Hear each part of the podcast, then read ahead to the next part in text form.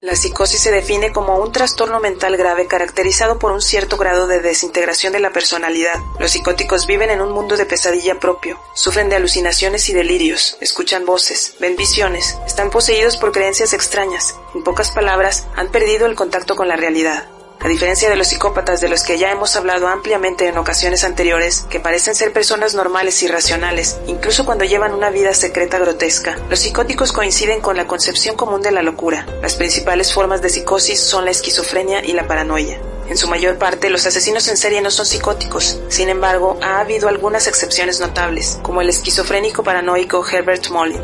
Durante los primeros 22 años de su vida, Herbert Molin no mostró signos de la furiosa psicosis que eventualmente tomaría posesión de su mente y resultaría en la brutal muerte de 13 víctimas al azar. Nacido en Salinas, California, en abril de 1947, parecía tener una infancia normal. Pertenecía a los Boy Scouts, jugaba al béisbol de las ligas pequeñas y compartía una casa de árbol con sus amigos. Años más tarde recordó su infancia de manera muy diferente, insistiendo en que sus padres deliberadamente habían tratado de arruinar su vida, enviando mensajes telepáticos a sus compañeros de clase, amenazando con matarlos en el más allá si jugaban con él. Para el momento en que hizo esta salvaje acusación, Molin ya había ido muy lejos en su locura.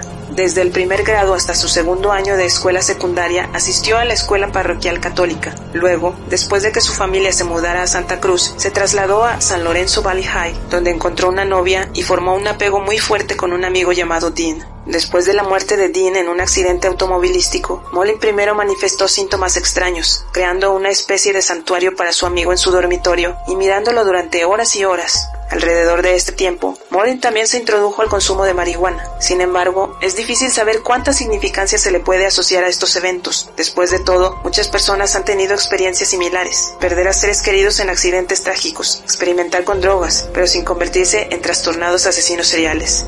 La primera indicación de que algo estaba muy mal con Molin ocurrió en una reunión familiar para el vigésimo noveno aniversario de sus padres en marzo de 1969. Durante la cena, Molin robóticamente imitó cada palabra y gesto de su cuñado. Su comportamiento era tan extraño que finalmente se convenció de ingresar a un hospital psiquiátrico estatal, donde se le diagnosticó una reacción esquizofrénica. Aunque los psiquiatras juzgaban que su estado mental se estaba deteriorando y que el pronóstico era pobre, no tenían poder para mantenerlo bajo custodia. Después de seis semanas, Molin se fue. Durante los siguientes años estuvo a la deriva, trabajando en una sucesión de trabajos menores, lavaplatos, encargado de una gasolinera, o chofer de camión para Goodwill Industries. Por un tiempo él vivió en Hawái. Él estaba dentro y fuera de los hospitales psiquiátricos. Comenzó a escuchar voces que le ordenaban afeitarse la cabeza y quemar su pene con un cigarrillo encendido, y él obedeció ambas órdenes. Los doctores, reconociendo que estaba bajo una extrema esquizofrenia paranoica, advirtieron que su condición era grave, pero no tenían idea de cuán peligroso se estaba convirtiendo Herbert Molin. En octubre de 1972, las voces le decían que matara. Se convenció de que había sido elegido por Albert Einstein para salir y asesinar personas como una forma de prevenir un terremoto catastrófico. Él describió su misión como, entre comillas, cantar la canción de la muerte, y en sus palabras él se lo explicó a un psiquiatra. Verás, la cosa es que la gente se reúne, digamos, en la Casa Blanca. A la gente le gusta cantar la canción de la muerte, ya sabes, a la gente le gusta cantar la canción de la muerte. Si soy el presidente de mi clase cuando me gradué de la escuela secundaria,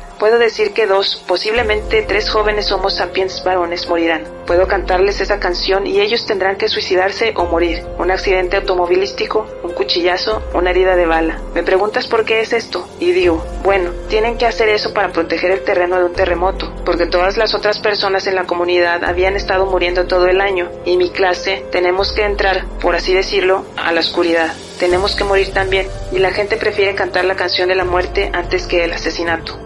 El 13 de octubre de 1972, poco después, una voz en su cabeza gritaba, ¿Por qué no me das nada? Ve a matar a alguien, muévete. Molin golpeó la cabeza a un vagabundo de 55 años con un bate de béisbol en el rellano de una carretera en las montañas de Santa Cruz. Menos de dos semanas después, recogió a una autoestopista de 24 años, la apuñaló hasta la muerte con un cuchillo de caza, luego arrastró su cadáver hasta unos arbustos y la destripó. Ocho días más tarde ingresó en el confesionario de la iglesia de Santa María en Los Gatos y apuñaló al sacerdote hasta la muerte.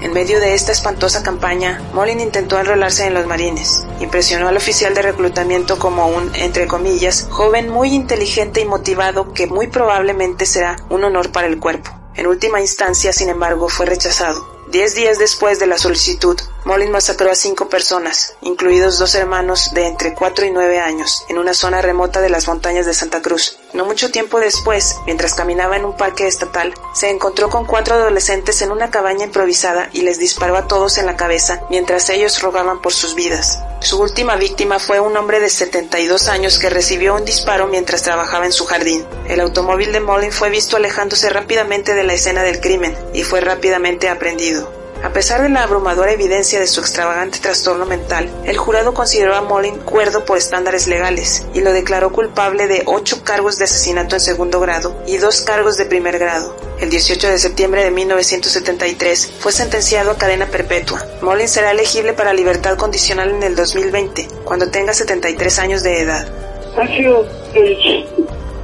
state of California, the court system, the psychiatrists, they should give credence to this uh, contention of mine that I'm not 100% the guilty one in the commission of the crime.